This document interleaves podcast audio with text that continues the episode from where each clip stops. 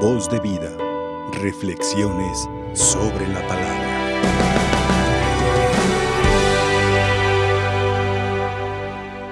Hemos escuchado estas enseñanzas de la palabra de Dios. La primera lectura es del Deuteronomio. Es uno de los primeros libros de la Biblia, del Pentateuco. Y vemos cómo nos dice ahí,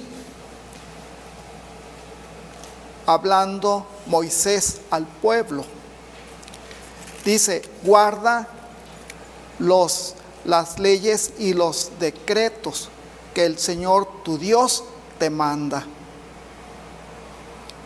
Dice, pero cúmplelos con todo tu corazón y con toda tu alma. Es decir, ¿qué significa cumplir, cumplirlos con todo nuestro corazón, con toda nuestra alma? Que primeramente nosotros tenemos que, tenemos que escucharlos, conocerlos, meditarlos, eh, asimilarlos nosotros y luego vivirlos en la práctica, ponerlos en la práctica con todas tus fuerzas. Así como cuando le, le dicen a Jesús, Señor, ¿cuál es el mandamiento más grande de la ley? ¿Qué dice Jesús? Amarás al Señor tu Dios con todo tu corazón, con toda tu alma, con todas tus fuerzas, con todas tus energías, con todas tus potencias. Ama al Señor tu Dios. Y luego dice, y a tu prójimo. Ama a tu prójimo. Primeramente, ama al Señor tu Dios con todas tus fuerzas. Y cuando tú amas al Señor tu Dios con todas tus fuerzas, entonces vas a cumplir sus mandatos y sus decretos. ¿Por qué?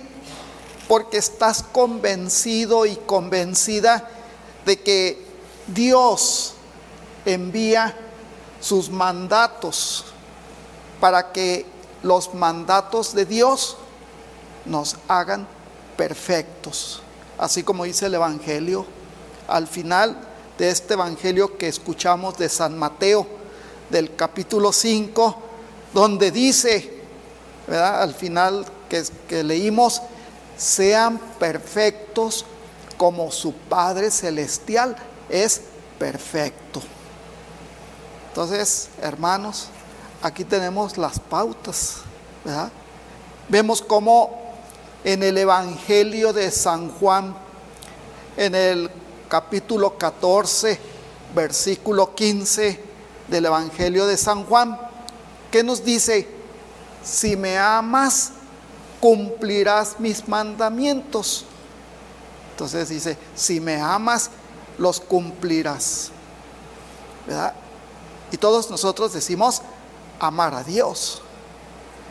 Todos nosotros decimos que, que Dios es el centro de nuestra vida. ¿Verdad? Que, que, que Dios, Dios es, eh, es lo mejor en la vida de todos nosotros. Pero también es importante que, que este, estas palabras también las, las practiquemos, ¿verdad? Practiquemos siempre las enseñanzas de Dios. Para entonces nosotros así demostrarle, demostrarle de veras que amamos a Dios y que demostrarle que somos verdaderos hijos y hermanos en Cristo. Entonces es, es eh, el mandato de Dios, ¿verdad? Que Dios quiere que todos nosotros eh, pongamos en práctica sus enseñanzas. Y fíjense cómo nos dice aquí al inicio del Evangelio. Dice, en aquel tiempo Jesús dijo a sus discípulos, han oído ustedes que se dijo, ama a tu prójimo y odia a tu enemigo. ¿Verdad? Así, así se piensa cuando no tiene uno a Dios.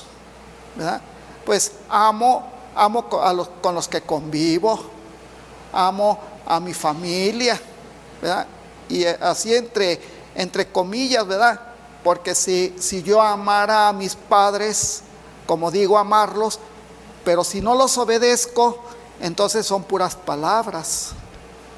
Si yo tengo dificultades, problemas con mis hermanos, y yo cuando me expreso de mis hermanos, digo, es que yo quiero mucho a mis hermanos, yo los quiero y quiero el bien de mis hermanos, pero si yo quisiera a mis hermanos y si yo los de veras amara a mis hermanos, los respetaría y me la llevaría bien con ellos, ¿verdad?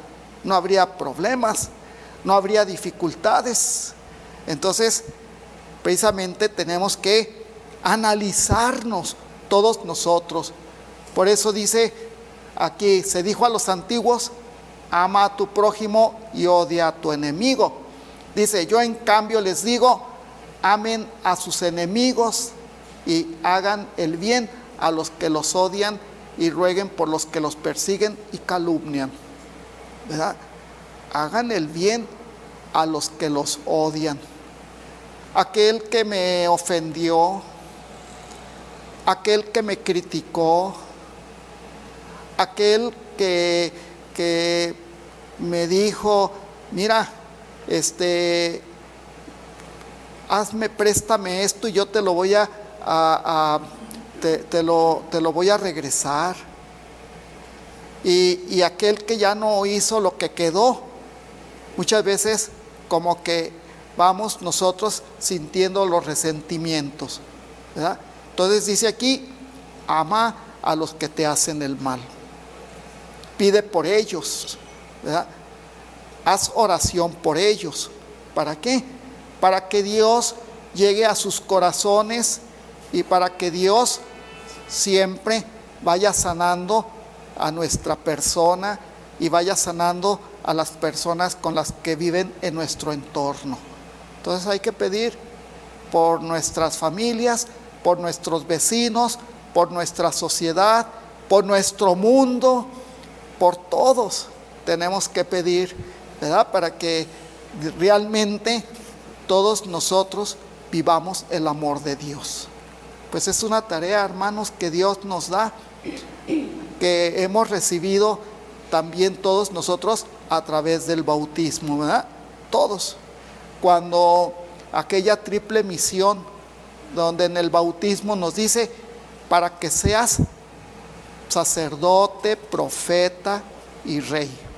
Entonces, ahí tenemos que poner en práctica nuestro profetismo, haciendo el bien, luchar por, por que todos conozcamos a Dios, luchar y trabajar por que la iglesia de Cristo reine en el mundo, pero que seamos nosotros también protagonistas del Evangelio. Pues hay que echarle ganas y hay que eh, ver cuál es nuestra postura y si andamos fuera del camino hay que enderezarnos. Esta cuaresma que estamos viviendo, pues es una nueva oportunidad que Dios nos está dando, este tiempo de gracia, este tiempo de encuentro, este tiempo de, acercar, de acercarnos más a Dios, que experimentemos el amor de Dios y la grandeza de, Dios, sobre todo en la resurrección, que estamos también ah, por celebrar eh, la resurrección, que es la parte principal de la fiesta de, de la cuaresma y de la Pascua. Que así sea. Voz de vida. Reflexiones sobre la palabra.